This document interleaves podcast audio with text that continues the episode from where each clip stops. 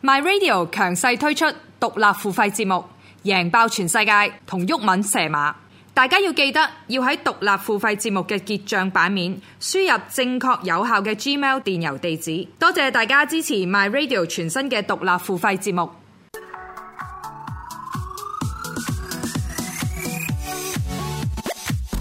杯狼友有世圍，身未動，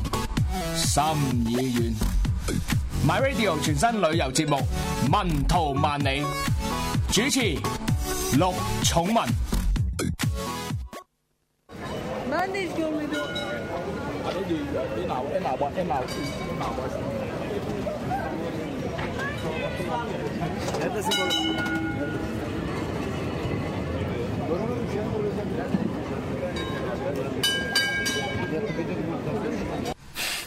條友真係咁樣搭電車。係咯，我正想問嗰個係咪係咪偷偷地搭電車？係啊，呢個係土耳其一個好流行文化嘅，即係即係坐坐順風車咯。坐霸王點撚車死人唔關事啊！啊同印度坐火車頂嘅原理 係啊嘛，咁啊，咁啊，你有第三節啦。咁今集咧，呃今節啊，啊攰攰地喎。 咁啊，講咧就係啱啱同威尼斯都有一定歷史相連嘅一個另外一個歐洲大城市，係啊前稱君士坦丁堡，而家嘅 Istanbul，亦都係土耳其最出色嘅，我覺得係最多元化嘅城市就係、伊斯坦堡。OK，唔係伊斯坦布爾。經過台長多個月嘅教導之後咧，我終於記得呢個 名嘅廣東話讀法。OK，係伊斯坦堡。OK，好啦，我哋嚟到伊斯坦堡咧，其實咧就誒喺呢度裏面咧有兩個去過嘅，一個係我啦，一個係隔離呢一位胡鬚大叔。咁就亦都去過即係誒伊斯坦堡嘅。咁呢一集呢一節咧，其實我哋少咗會用球迷角度去睇。咁但係我亦都要參觀到土耳其某啲嘅球迷區嘅，嗯，咁有冇大家喺知球場啦？誒門口咯。啊哦，咁因為誒我唔敢去睇波，我驚土耳其球迷，因為誒土耳其球迷好好癲，熱情咯，過分熱情咯。過分即係如如果係足球迷都聽過呢個地獄主場地獄打比，就係加塔沙雷打費瓜字，係啊！即係呢個係誒好恐怖嘅嘢。我朋友有去過阿睇，哦啊雲我佩真係斯都俾人掉 嘅嘢，我都睇過啲片咧，佢哋真係放晒火 係啊喎，成個圍住火，拆咗啲。凳掉落嚟啊！係啊跟住然之後咧，個球員開角球咧，後面有幾個嗰啲防暴警察攞住個膠盾幫佢擋住啲垃擋住真圾。係真哦係好誇張踢波甚啫，啊甚至大佬乎即係呃誒你知唔知有？好似法加塔沙雷球迷曾經試過係，佢哋一齊喺度跳喺度震咧，喺度呜呜，係嗰個錄到嗰個可以係做到唔知黎克特就唔知幾多 per 幾多幾震多到嘅啊地震出嚟嘅，即係呢個係紀錄之一嚟好誇張嘅，好誇張啊！好啦，咁啊，其實都要介紹下土耳其一啲飲食先嘅，咁因為我同佢咧都幾比較熱愛呢啲土耳其嘢嘅，我 OK 嘅，我都燒烤啊我非常之中意係啊，點解咧？各種係啦，清真符合我嘅即係冇豬肉呢樣嘢啊嘛，好啦宗。教條件係啊，條件啦，係啦，我哋去去即係我部電腦度啊，唔該去控制人員，控制人員唔該，係佢去電腦度啊，唔該好土耳其紅茶， ，chai 佢哋叫 chai， Chai 咁啊即係誒土耳其一種非常之正嘅紅茶，通常有兩種啦，蘋果茶同埋傳統嘅土耳其紅茶啦。老一輩中意飲傳統嘅，我都係比較中意飲傳統嘅。係咯，我都係。咁特別佢哋幾而飲咧，嗱就係、一種文化。平時朋友傾偈，咁啊出去飲杯茶，咁啊食下煙，咁啊係咁叫茶飲噶。佢哋咧好得意嘅，佢哋咧，譬如啦，我去到嗰個大巴扎附近誒、呃行下啦，跟住佢哋有好多唔同嘅商鋪噶嘛，嗯但係佢哋嗰邊就少啲餐廳，跟住就可能會介有幾條街啲餐廳咧，攞住個大盤就送啲土耳其紅茶俾各個鋪頭啲職員啊，或者佢哋啲去飲去飲用咁樣嘅，或者啲嘢食物都係嘅，佢哋會攞個大盤托住喺條街度，好勁，喎！係啊。跟住就喺度係咁跟度。住有啲賣包嘅咧，就好大個盤頂咗喺個頭度，我唔知佢點解平衡力可以咁好，可以周圍行到嘅。嗯土耳其都係一個戰鬥民族嚟嘅，突厥人，好佢戰鬥民族嚟嘅佢哋。咁同埋誒，其實佢哋嘅祖先咧，就係、當時係同唐朝打過仗嘅突厥人啊，冇錯啦。就係、佢哋一路喺度即係有遷移、遷移東遷咗一路東遷，喺中土伊斯蘭化咗，本身佢哋我哋都可以守叫匈奴啦，係咪？唔到唔可以唔可以呢、個唔同匈奴又唔同嘅，啊匈奴追究唔到，因為匈奴喺史書上面就係掛咗佢。遊牧民族啊走啦，咗唔知邊度，咁突然之間一就路都係喺東遷嘅，其實係就喺即係誒，好似話喺而家嘅可能東歐嗰邊出現咗，係就打羅馬。咁呢個就冇辦法去確實到底呢班係咪嗰班匈奴啦。但係突厥人呢班就肯定記載到係當時候喺而家可能係新疆嗰一帶打嘅冇喎。錯咁跟住就走，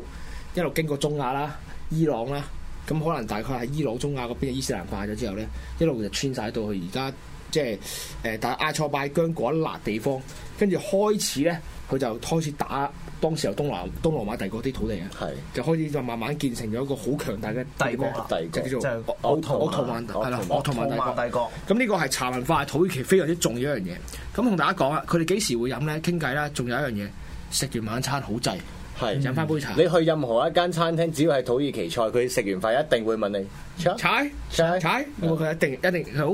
個半里拉啦，即係好似三蚊誒錢。，我我去嗰啲餐廳食食完飯，佢係送俾我飲嘅。請我我真係好撚蠱惑嘅喎，屌你老母埋單先知要錢嘅喎，咁，若果係一兩蚊，冇所謂一兩蚊啫嘛。但係即係係我哋覺得喂，屌平時去開免費嘅，佢無啦啦收你，咁你你當俾茶錢咯，下錢咯，冇哦同所 埋謂啦。喺嗰啲土耳其嘅餐廳，土耳其嘅餐廳入面嗰啲，包括老闆或者侍應係好 funny、好幽默嘅，成日會無啦啦講啲笑話出嚟引你笑咁樣，哦係一個好 Turkish 嘅文化嚟。佢哋嘅餐廳我去過好多間都係咁。嗱好佢啦好啦，咁呢度咧就係有啲人嫌呢啲茶苦咧加糖。糖佢會一兩擺擺擺落一我糖唔建，議哦啊嗯我都唔加，我都唔中冇意。加冇加，千祈唔好加。好，我哋再下一張相。喂，咁啊呢個烤肉咧有冇食過啊？我有啊，覺得幾正喎。其實你佢呢哋個雞定羊嚟㗎？啲雞嚟嘅雞嚟啊㗎。我食嗰個都係雞嚟嘅。佢就有個煮法咧，其實有段片可以俾大家睇下。咁啊，麻煩控制人員放一放誒二、號片啦，唔該。有一段片俾俾大家睇睇，就係、誒、呃關於呢個燒烤喺度俾大家睇睇啦，因為啊！呢、個我拍嗰個啊，佢有個好似土瓶咁嘅嘢裝住佢燒，然之後最後就剝開佢就倒出嚟嘅。係啊係啊，好得意嘅呢個係。我拍完之後，佢仲問我咧，拍片就要收十蚊里拉，影相就五蚊里拉，講笑咁樣。但係佢哋好哦咧中意係我啊呢啲係嘢啊。好好搞笑嘅。咁呢個係 cup 啊，cup 啊就係、係咪要點土耳樣其嗱咧呢個唔係 Pizza cup，呢個唔係 cup 啊，呢個係 p 嗲 p 嗲就係等於嗰個薄餅咁樣。土耳其式嘅薄餅啦，係其實就誒，呃係 變咗橢圓形咯，唔係圓形咯。嗱，我覺得如果你話誒食呢啲同我哋平時所謂 pizza 爭好唔 同，哦咁我比較 prefer 係意大利風味嘅 pizza 多啲，因為呢種 pizza 硬身啲，咁同埋咧土耳其食嘢咧就好易便秘，係。我就便秘咗，起碼即係我覺得土耳其一個月咧，冇菜啊，小菜多肉啦小菜，多啊跟住全部都係乾啃嘅麵包啊、餅啊，小纖維佢哋係飯係一種小菜嚟，係，啊，飯係包住喺入面食嘅，佢唔會俾好多飯你小嘅，纖麵包維先素你。咁加埋芝士落去啦，咁呢個係即係土耳其嗱，其實咧喂，土耳其係咪成日要點個綠色嗰個好似薄荷色嗰啲啊醬㗎？佢有個紅色嘅，好似類似我哋嘅辣椒醬少嗰啲，咁但係佢就溝咗好多香料喺入面，又但係唔會好好辣。啦，跟住麻煩控制人員放一放三號啊，應該三號片啊，你最後一雪段。糕咯喎，呢咁有個個土耳其雪糕，咁呢度我自己放出嚟，因為我漏咗段片俾你。咁就可以俾大家睇睇，就係當時候咧，嗱呢個土耳其係一種文化嚟，大家知道。土耳其雪糕咧，大家可能係香港啊、日本都有見過，係啊，都有見過。咁但係就出現咗一個文化差異就係咩咧？咁曾經有台灣人試過就係即係人哋玩鳩佢，咁啊打嗰條友嘅。咁同大家講就土耳其人咧呢個文化係充斥住幽默，嗯，咁所以佢哋買嗰杯雪糕俾你都要玩你一輪咧，佢先肯俾杯雪糕你嘅。啊嗯即係啱啱我哋講完啦，誒西班牙啊、意大利啊嗰種係一種好 elegant、好優雅嘅文化，但係我覺得冇錯啦，土耳其嘅文化係充斥住幽默嘅，嗯即係無無論好似我喺餐廳影張相拍個片，佢同我講嘅笑話又好，呢、個土耳其雪糕又好充滿充滿咗佢哋哦係嗰都種幾幽默過癮感嘅，係哇！你第一次唔知真係真係打落去啊！ 其實土耳其女仔好靚女，輪廓梁確心啊嘛，係啊。好多都包得好實，我就唔係咁睇到啦。係啊 睇邊度啦？其實土耳其都好石油化國家嚟嘅，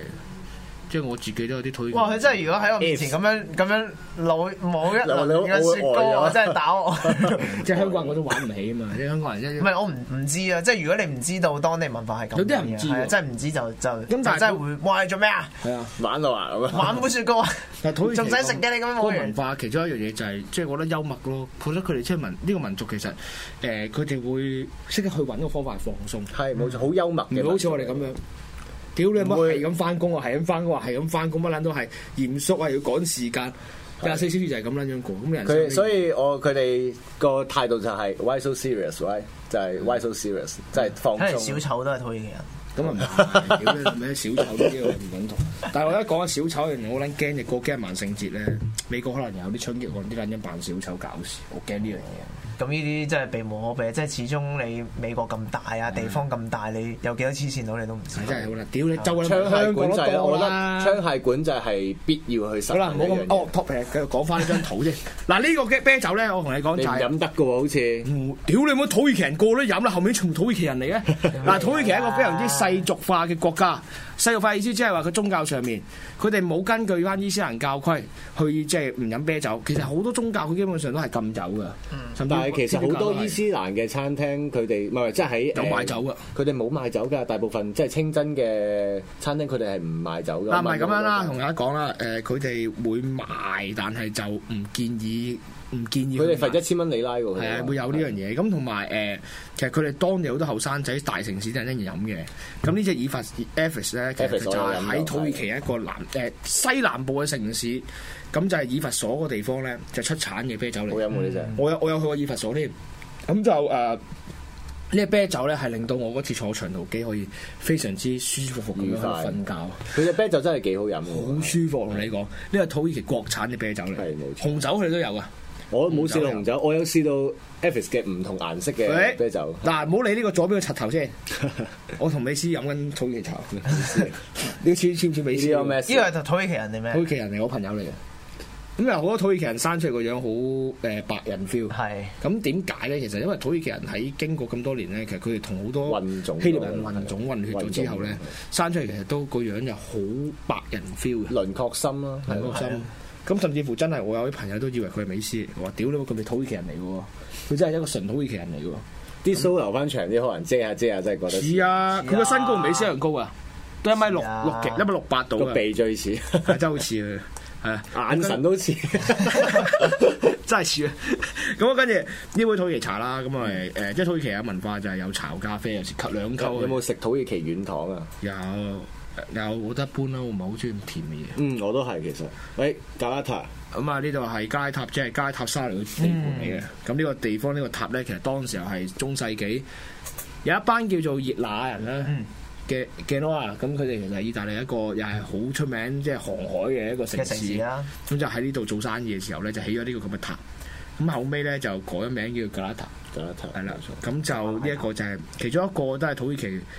非常之出名，亦都係世界遺產嚟佢嘅呢個係唔係喺 Old Town 喎？呢個喺 New Town 喎，要過一條橋過去先至去到。係啊，冇錯，同埋誒，佢係同伊斯坦堡咧，其實佢好多城區都係世界遺產嚟。誒、其實好多歷史而家啲歷史古城咧，都係有呢個咁嘅趨勢，就係、新維，因為佢想保育翻呢啲嘢。冇，錯。即係之有冇前上到去啊我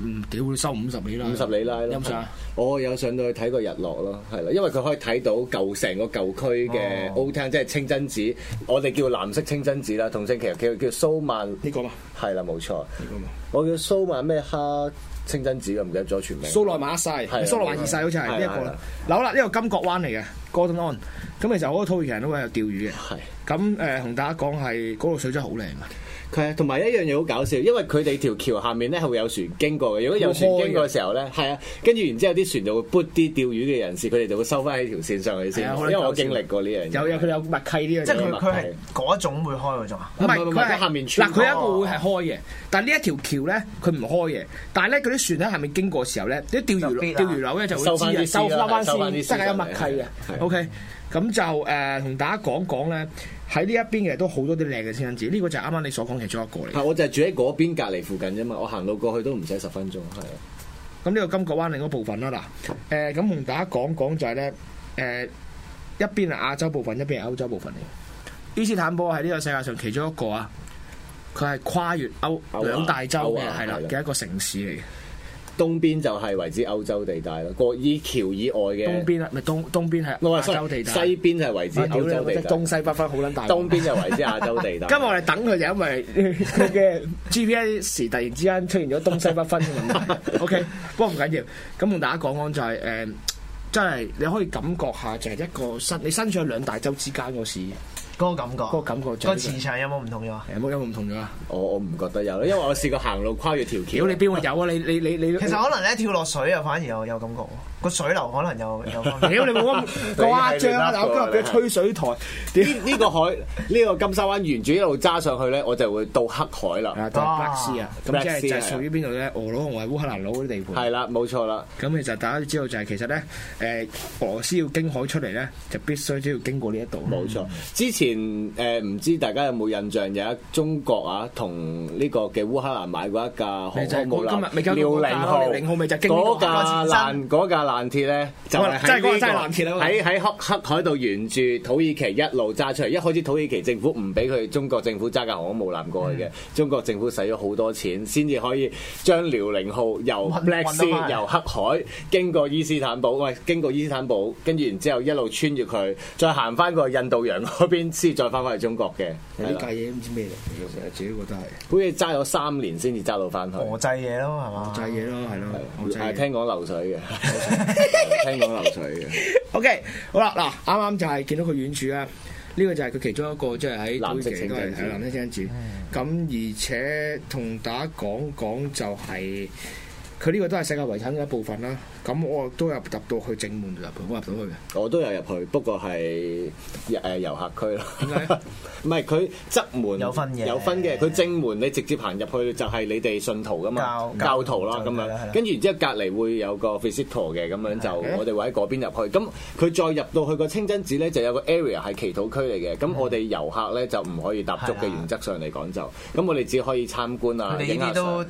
都都好守規矩嘅，好守規矩嘅嘅，同埋嗰個 area 咧入面咧係有分女士嘅祈禱區同埋男士嘅祈禱嗯區。有女士咧就會有間房仔咁樣，就即係好似啲屏風隔住佢嘅，佢喺入面咁樣。咁有啲旅遊客唔知道，見到佢哋誤闖入去咧，就會即刻俾翻啲職員嗌翻佢哋出去咁樣嘅。嗱，好啦，同大家講下咧，其實咧，誒、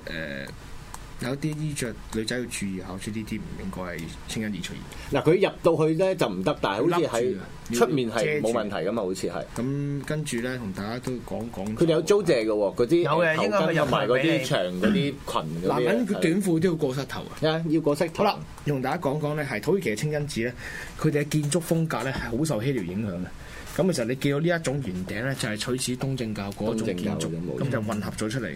咁甚至乎之後我哋會講到另外一個當當時由東正嘅教堂變咗清真寺嗰、個，咁要買關子先。咁呢啲叫拜樓啦，就見到嗰、個、嗰個喇叭啦，係啦，定時定候就會播祈禱文嘅啦。係係啦啦，就我知知道道晨早流流就已經播到最唔緊唱啦，OK，要。我費唔事啦，我唔唔驚唔識唱啦。我係我唔想唱啦， 費事呢樣嘢。繼續我可以播俾你睇， 我錄咁低啊咗。跟住下一張相啦，呢度咁之後咧，呢度係呢個你夜晚，係你呢個你噶嘛呢張係呢你㗎嘛張我影嘅呢張係夜晚我哋夜晚黑先去啊唔。係我日頭都有去，我夜晚都有去一次。哦再再行因為我見佢着晒燈好靚啊嘛。正常所以我哋係去行喂，咁土耳其嗰邊佢個生活習慣，佢夜晚黑早唔早收工嗰啲人，誒，我眼見都好多鋪頭開得好夜嘅，嗯係啦。好啦，就係呢一個啦。咁呢一個咧係成個伊斯坦堡最歷史悠久嘅一個，我覺得即係呢個係前教堂嚟嘅呢個嗯前係。教堂，咁佢叫做索菲亞。索菲亞大教堂，咁就喺誒拜東東羅馬帝國時代咧，即係拜占庭嘅時候咧，佢係作為就係一個東正教教堂啦，亦都係見證住就係、誒、東即係嗰個希臘正教同埋羅馬天主教嗰、個。教廷嗰個大分裂，就冇錯當時候就係喺呢一度大家反面嘅地方嚟，嗯就當庭當即場撕毀咗羅馬天主教話：屌你老味， 扎我唔撚同你傾偈，就係呢人一哋都下冇。講粗口嘅。即係唔係呢個係做出 嚟啊？佢冇講廣東話即係唔係 我我覺得即係咁，有時你講咁屌我識撚個拉丁文咩大佬啊？ 係咪啊？咁但係你你有冇入去參觀？佢已經入即係面嗰一已經刻，佢已經唔係一個宗教場係所係啦，嚟佢已經改建咗成為一個類似博物館嘅，俾人俾我哋參觀嘅。嗱，啊當時候咧，其實佢呢個建築物咧，呢一度咧，呢、個後嚟加上叫拜塔，佢本身咧就係咁嘅咁樣嘅建築，就係作為一個東正教嘅一個誒、呃即係拜祭即係祈禱場所，嗯而且好多皇帝當時候啲皇帝都會入去。冇錯，啲後後期係哇，咁都幾誒靚喎呢張係後期係鄂圖曼加建噶嘛，嗰即隔離嗰啲塔係係啊係，啦，冇冇錯錯。。咁同埋呢張係我人生覺得整得最好睇嘅嘢。誒，因為咁啱有隻白雀仔鴿仔飛飛過過，我覺得真係呢下真係，好有意境啊手機影嘅就呢張 S 六影嘅啫。我啱啱嗰張都係手機影噶。 而家其實我都冇必要再帶啲相機去咩 呃係誒，嘅除唔睇係嘅，你如果你講要求你要影啲好遠嘅嘢，係啊你將佢放到就要啊咯係啦，呢個夜晚。哇！呢張真係大佬，呢個夜晚啦，夜晚閂咗門啫啊嘛，閂咗門㗎啦閂咗㗎夜晚係啦嗱，其實入邊咧呢一度咧，佢有擺幾個呢啲誒幾個皇帝嘅嗰、個嗰個棺材，即係個墓喺度嘅，佢都葬咗喺度嘅。咁啊喺隔離一個室度嘅。咁啊，呢張相係你嘅，你可以介紹下嘅。呢個我冇乜咁認知喎。呢個係一個誒以前東羅馬帝國嘅一個城牆嗯嚟嘅，即係當時又做一個防禦啦。咁都防禦即係北部，因為特別係經過一次教訓，就係匈奴人南下到君臨呢個君士坦丁堡嘅，對佢哋好驚，所以佢哋加強咗呢個即係北部防防範近海嗰邊嘅防禦啊。咁呢啲嗯你有冇去到啊？呢個有有有呢張咯。你就到我啦！嗱，呢個就係好出名，大家都參參加嘅，呢個就係喺誒金角灣嗰邊有好多呢啲黑海豚黑海豚 咧，係啊黑海豚咧上去得噶啦，咁就好好平啫好平啫，要我記廿蚊嚟啊得㗎就誒、我嗰陣去就三十五蚊里拉，我好似要廿五蚊，即係約翻就一百零蚊港紙到啦。係咯，差唔多，咁啊可以參觀呢一個，即係一個，但係你兜去入去黑海翻翻佢、嚟，包埋你 free lunch 啊，跟住然之後佢會講解埋俾你聽啊，剩啊嗰啲咁樣。係啦，咁就係呢一度咯。咁其實都可以留意下，就係伊斯坦堡嗰個，哇嗰種感覺好舒服，尤其是黑海啲海風咧，嗯，哇吹到你真係我我我嗰陣時凍㗎係咁凍下凍凍下瞓下瞓下咁樣，但係真係好因因為喺架船度恰着咗一陣啊咯。 我知有邊有吹水過。好啦，跟住咧，誒，因為其實伊斯坦堡，我覺得咧冇可能一節講晒，因為呢一個係好多唔同文化交集嘅地方文化交冇集錯啦。誒，有好多啲趣事啦，好多歷史嘢咧，我覺得可以嘥一兩集再去講都冇問題嘅。咁我所以有機會啊，我隔離呢一位仁兄咧，喺個胡鬚大叔咧，佢都會再上嚟嘅。OK，咁跟住呢一度咧，其實咧都要同大家介紹下伊斯坦堡嘅足球文化。咁其實伊斯坦堡有幾隊強球會啦。誒包括就係費倫巴治啦、加塔沙雷啦、比錫達斯，咁近年咧都有做伊斯坦堡唔知乜乜乜嘅，嗯，都崛起緊嘅，係甲組嘅，喺喺喺土超踢土超啊緊，雖今年都爭啲入到歐聯嘅，咁輸俾西維爾啊啫嘛，咁呢一度就係屬於咧就係比錫達斯球迷區，嗱比錫達斯近年嘅戰績好好啦，咁特別好似係喺上年佢哋係攞咗呢個誒聯賽冠軍啦，即係一五一贏過費倫巴治啊一五一六係贏贏咗費倫巴治攞咗啦，咁所以呢度有個三 Beyond 咁啊誒冠 champion 啦 b i s h t a s 嗯咁 b i s h 呢個字其實喺土耳其文亦都係解五，咁就誒係咯，同大家講下啦，因為其實佢哋可以同新疆人傾偈嘅，哦，之前誒、發生過一件事啦，就係、誒、藏獨疆獨嘅事件啦，好多誒嗰、邊嘅人咧係遷徙去土咗，耳其啊係遷徙咗過去土耳其嘅，所以我當地我都有見到類似係即係新疆或者嗰係啲西藏樣嗰種人嘅面孔嘅，但係我見到佢哋同佢哋應答都係好講自到如㗎，嘅。講到啊，都係打好通㗎呢呢兩即係呢兩種語言，咁同埋大家會見到就係誒土耳其女仔就係咁。即係伊斯蘭教好多人應該唔得，但係我就好世俗嘅，所以我我係比較愛土耳其女人。伊斯誒，sorry E 呃誒，土耳其已經算係一個好開放嘅伊斯蘭教國家但嚟嘅。係近年就可以收緊咗，因為因為好似大概我記得十年前發生嗰樣嘢就係政教合一啊，係咪啊？即係成係唔係令到土耳其成為真係伊斯蘭教嘅唔國係唔係家嗱，唔係係佢而家總統係嗰個埃當就比較係誒、呃偏向呢個保守啲。嗯，咁呢度我唔太詳細解釋，因為係一周時事我都同台長講過。咁係咯，我哋唔好太過就過分政治化啊。OK，好， 我哋跟住咧其實簡單講下啊旅遊節目呃即嚟嘅，係我哋因為即係呢一個呢一個 誒伊斯坦堡啦，因為我希望再留翻之後咧，可能一一集啦再講下，因為我真係好好中意呢個城市，同你講。再去咯，係我一生人，你話俾個揀五個咧，再去咯。再會再去嘅一個城市。你又有美斯喺嗰邊，係啊有朋友喺嗰邊有土耳其美斯，哎下次揾佢到而家服緊我兵役啊攞下！佢而家服緊兵役啊！因為土耳其人要服兵役啊，佢而家服緊啊。咁就有哦哦，佢機會幾幾多歲啊？你個佢同我 friend 同年嘅。哦啊，哇，好細個啫好喎！啦，跟住呢度到你主場咯，短短嘅時我主場間俾大家再舐多個國家。好啊咁就係同土耳其係一個死敵，超級死敵，超級死敵，就係咩啊？宙斯嘅故鄉，希臘 希臘啦， 冇錯啦。眾神嘅山丘，眾神嘅神山山丘丘係咪呢個係奧林比亞高斯，奧林比亞高斯呢個啊！唉，真係你咁咁奧林帕克山，唔係奧林帕斯山啊。好啦，嗱呢一度咧就係誒佢嘅世界遺產嚟啊嘛，呢個。呢個呢張相咧，我就喺正呢個衛城嘅入面啦去影嘅。咁啊，呢個就係一個雅典娜神殿嚟嘅，呢個就係真係算係保留得好好嘅一個神殿嚟。因為我隔多兩日，我去宙斯嘅神殿係得翻四條柱嘅，我記得就係係啦。因為你見宙斯個像係咪冇咗㗎啦？冇像㗎啦，得翻四條柱嘅，仲要一條已經係冧冧咗喺度，佢照擺喺度啫嘛，係啦。嗱，點解咧？即係大家知道希臘呢個文明咧係而家數翻可能二千六百㗎。我諗係人類嘅起源啦。唔係人類嘅起源係喺誒。嗱，呢啲冇得冇得揾個定論嘅。但係你話歐洲嘅文化嘅歐洲搖啦籃啦，所有誒包括政治啦，即係佢哋嗰個學術啦制度、學術啦、誒文化藝術啦，全部嘢都係由希臘嘅搖籃。咁我自己都係好受佢影響喎，因為因為你睇得多《聖鬥士星矢》， 屌你老母！唔係嗱，呢度即係講埋，唉，翻返正題先。咁啊，其實呢一個雅典衛城其實誒，佢好多地方都可以睇到嘅。嗯咁其實遠處呢一度就係而家雅典嘅即係即係現現代嘅即係市市區啊市啦區。啦，係，但係其實佢個設計好獨特嘅，佢係集中圍繞住雅典衛城而去建築嘅好多嘢，所以好多遊客好幸運地係可能佢哋喺酒店嘅露台或者窗口已經可都以已經見見到，到可以見到雅典衛多啊唔城。多嘅？雅典啊好多遊客，我嗰日都已經係其實好多你見到不停都有有啲人不停都係人，仔啊不人停都係人。即係佢佢想影一張冇人嘅冇可能嘅喺衛影唔城影到啊入咋衛城入面係冇可能影唔到除非嘅，好似好超早起身，都冇可能點，解因為有人因為睇同得出因為人啲同團，我諗啲團好早都有啲好開啦有啲組團去，因為我試過哦啊係啊，因為我真係好中意雅典呢個地方嘅，所以我就有試過好早去啦，但啊係都係冇我真係好想辦法去。我淨係有其中一個博物館同埋神殿，我喺出面係嘗試到影到過嘅，不過我今日就冇帶張信過嚟擺喺呢度係啊啦，。其實即係如果真係要影冇人嘅相咧，係好困難時嘅，間我等咗半個鐘頭啊，有一張。唔係有時你真係要影一紮同一個位置之後自己 P 翻，冇錯我有時都要咁樣做。慢啊慢慢慢抹走啲人。所以點解我唔去雅典嘅原因就係我覺得一第一，我覺得要唔帶好唔好旅遊季節去咯。我要帶或者我女，我要帶我另外一半我最愛嘅人去，包括呢個係我媽咪。咁應該就唔係雅典咯，應該要去 Santorini 喎。呢個都會嘅。開 OK，同海啊！咁就誒之後呢一張俾大家睇下咧，其實呢一個係喺一個教堂入面嚟嘅，一個東正教嘅係啊教堂東正教入面，堂你可以見到佢嘅設計同埋基督教、天主教嘅教堂嘅風格係截然不同嘅，係好係唔啦。同咁啊，自然不同係點都冇時間過分解釋。咁如果你係某一邊嘅教徒去領會下啦。係啦， OK 冇錯啦，好，跟住呢一個咧，一樣都係喺嗰個誒衛城入面嘅，咁啊另外一排冇人，咯係我就影啱咗啱張呢冇張人，啱啱呢個角度冇人，呢個角度冇人，呢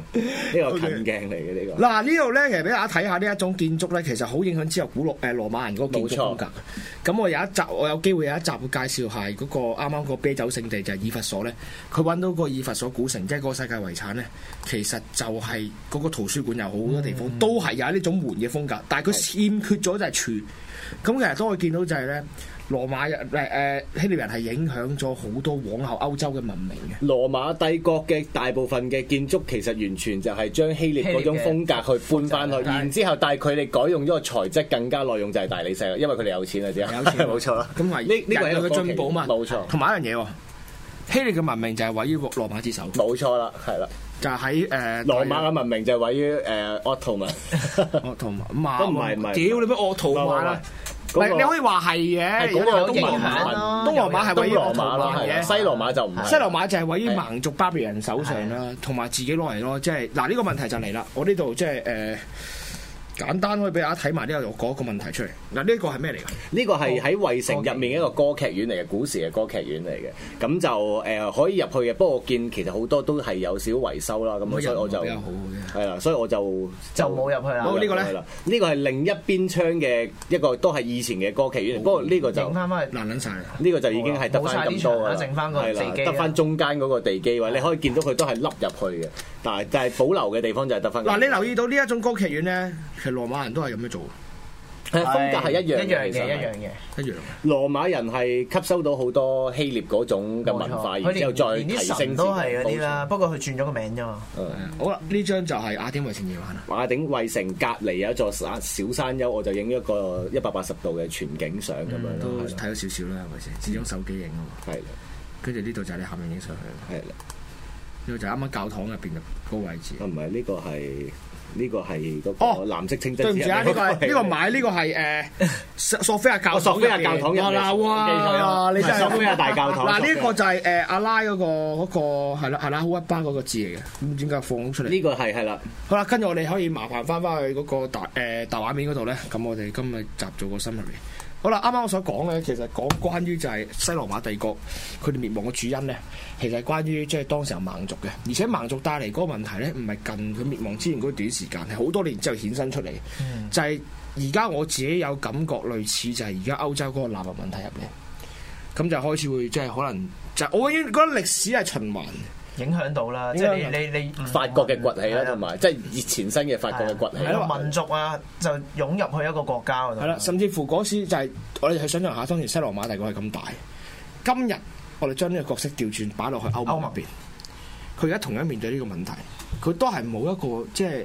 比較硬性方法去解決。冇錯，有人話英國脱脱歐戇鳩，咁其實我自己覺得唔係嘅，好明智嘅好選明擇智嘅選嚟嘅，擇嚟嘅。OK，我支持佢脱歐，因為我覺得做歐盟得好啊，應該你歐盟係一個冚家產嘅國際組織，呢度我哋爆先，因為我引咗歐盟好多年。OK，咁第二樣嘢都要講下，點解我啱啱會話自己會話，即係同你講話，我受到希臘文化去影響呢？誒、我係受到佢好多哲學嘅思想影響嘅，因為我讀四年政治啊嘛，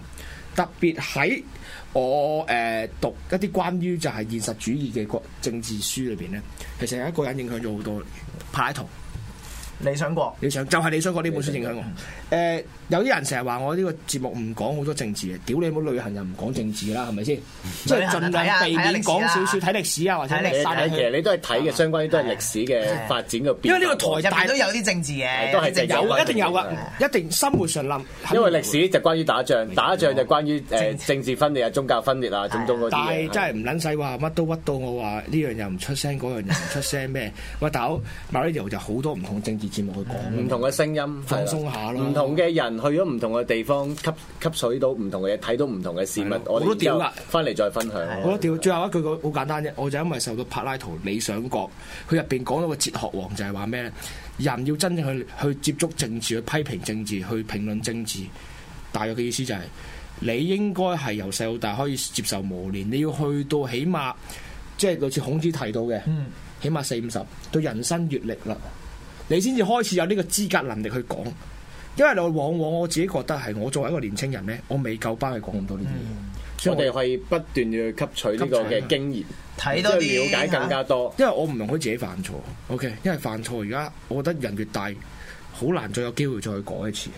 所以就係要小心翼翼咯。咁所以我更加就係要去好謹慎去講嘛。OK，其他人中意點冇問題，但係呢個係我嘅節目，所以我有自己個風格去咩，而唔使下下都話，屌你老味，你又咩誒唔唔敢批評咩？啊大佬呢個係旅遊節目嚟，講啲 N 字係背囊友遊世圍啊嘛，而家唔係咪先？你爭幾多個世圍俾有有緣啦？好撚多啊我我都覺得好遺憾一樣，今次我冇去埋耶路撒冷，就係呢個好遺憾，因為遊嗯撒冷一個